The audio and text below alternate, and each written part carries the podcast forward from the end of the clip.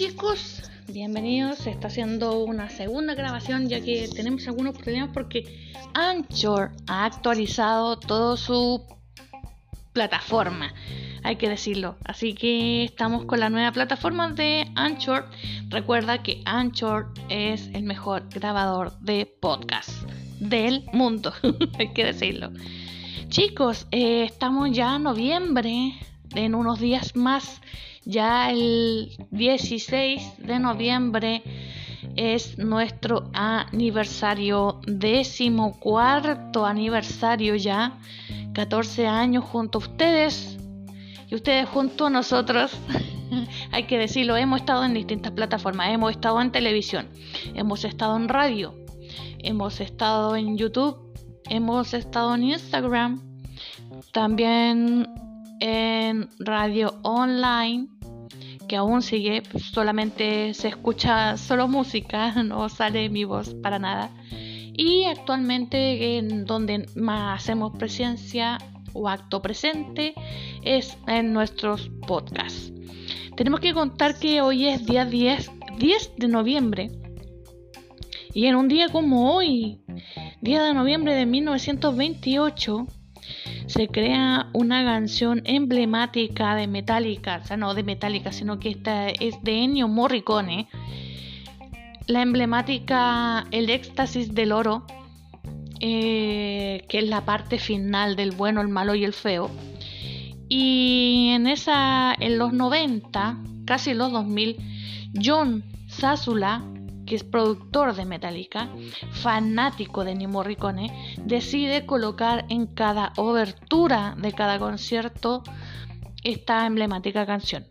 Queríamos destacar porque es espectacular de principio a cabo, aunque obviamente por razones de tiempo las entradas, las oberturas de Metallica es un poco más acortadas, es como la parte más como como el eclipse de la canción, es como la parte más emblemática y después ya eh, comienza el concierto y todo lo demás. Pero la canción es hermosísima. Bueno, todas las canciones de, de Ennio, las melodías de Ennio Morricone son espectaculares. El que diga que no es porque no la ha escuchado. Em, también tenemos que contar que en un día como hoy, pero en 1969, Led Zeppelin lanza su disco 2. Exacto, Led Zeppelin 2. Así que no, quienes no conocen lo que es lo emblemático de Led Zeppelin o cosas que no conoces de Led Zeppelin, intégrate en la discografía de Led Zeppelin. En Spotify puedes encontrar toda la disquería de completa de Led Zeppelin, al igual que en Apple Music, ¿ya? Ahí pueden revisar todo lo ultramente conocido de Led Zeppelin y lo desconocido, porque hay gente que se quedó con Escalera al Cielo y no conoció más de Led Zeppelin. O hay otros que, ah, sí, esa canción, pero no conocen más de Led Zeppelin.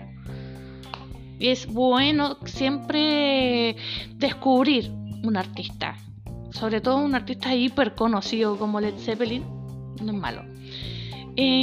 también tenemos que decir que, ¿se acuerdan que hace unos días estuvimos diciendo de que queríamos saber la fecha del nuevo disco de Placebo? Bueno, pues Never Let Me Go verá la luz el 25 de marzo del próximo año. Así que hay que estar pendiente de ello. Pero el día de hoy, 10 de noviembre del 2021, se lanzó Surround Deep Be Pace. Así que hay que buscarlo. Está también en Spotify y también en Apple Music. Por Dios que hemos pasado comercial, deberían pagarnos. si no, si ahí estamos conversando con la gente de Spotify para que podamos recibir algunas ganancias. y Claro, habíamos pedido de que por favor se, se soltara la fecha de, estreno de este disco, así que ya hay que esperar hasta el 25 de marzo del próximo año. También muchos se están preguntando de qué, qué relación tiene la película Studio 666 de Foo Fighters. Bueno, es el documental que se lanzará el 25 de febrero del próximo año. Este documental fue realizado en una casa en California eh, donde sucedían cosas paranormales. El primer día eh, apagó el sonido de las guitarras. Las guitarras supuestamente estaban malas. Y luego descubrieron de que solamente les bajaron a todas el volumen. Las dejaron sin volumen. No podían grabar. Fue extraño. Entonces comenzaron a poner cámaras por si alguien eh, quería dárselas de travieso o quiso hacérselas del simpático y comenzaron a descubrir de que sucedía más de una cosa paranormal. Entonces decidieron convertirlo en película, que al finalmente es un documental de la grabación Midnight del penúltimo álbum del disco de Foo Fighters. Así que están todos gratamente invitados. No sé si se, eh, lo que sí no se sabe es que se va a salir en cine o en plataformas, pero de una forma u otra lo vamos a poder ver a contar del 25 de febrero del 2022. Así que hay que estar pendiente de ello. Además, hay que, además que tenemos que contar que hay que estar pendiente de nuestro aniversario, que es el 16 de noviembre. Vamos a estar eh, entregando eh, toda la información, quienes son nuestros nuevos oyentes, que le damos la bienvenida. Es un programa que ha estado, como dije al inicio, en televisión, en radio. También hemos... ¡Ay! También hemos tenido revistas, sí, hemos tenido una revista online. Em, también hemos estado en radio, hemos estado en YouTube, en Instagram y actualmente estamos en podcast.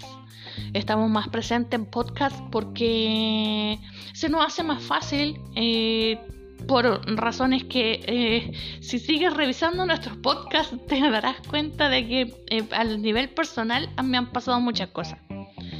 Y entre esas estoy en otra ciudad, no donde está mi familia, estoy en otra ciudad que se llama Valparaíso. Así que les damos la bienvenida a quienes son nuevecitos, quienes nos están escuchando, bienvenidos. Y quienes ya son oyentes frecuentes de nuestro programa, muy bienvenidos y síganos escuchando, denle clic compartan y así mucho más. así que próxima semana tenemos una gran fiesta por eh, nuestro aniversario, ¿ok?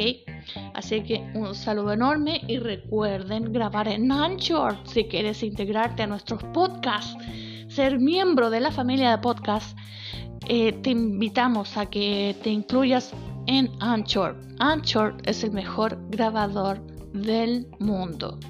Y también nos puedes escuchar a través de Spotify y Apple Music. ¿Ya? Así que bienvenidos, esto es y seguirá siendo Master of Rock, el programa. Y quien habla es Alejandra Moraga. Sean todos muy bienvenidos y síganos escuchando en podcast. Nos vemos. Hasta la próxima. Chao amigos.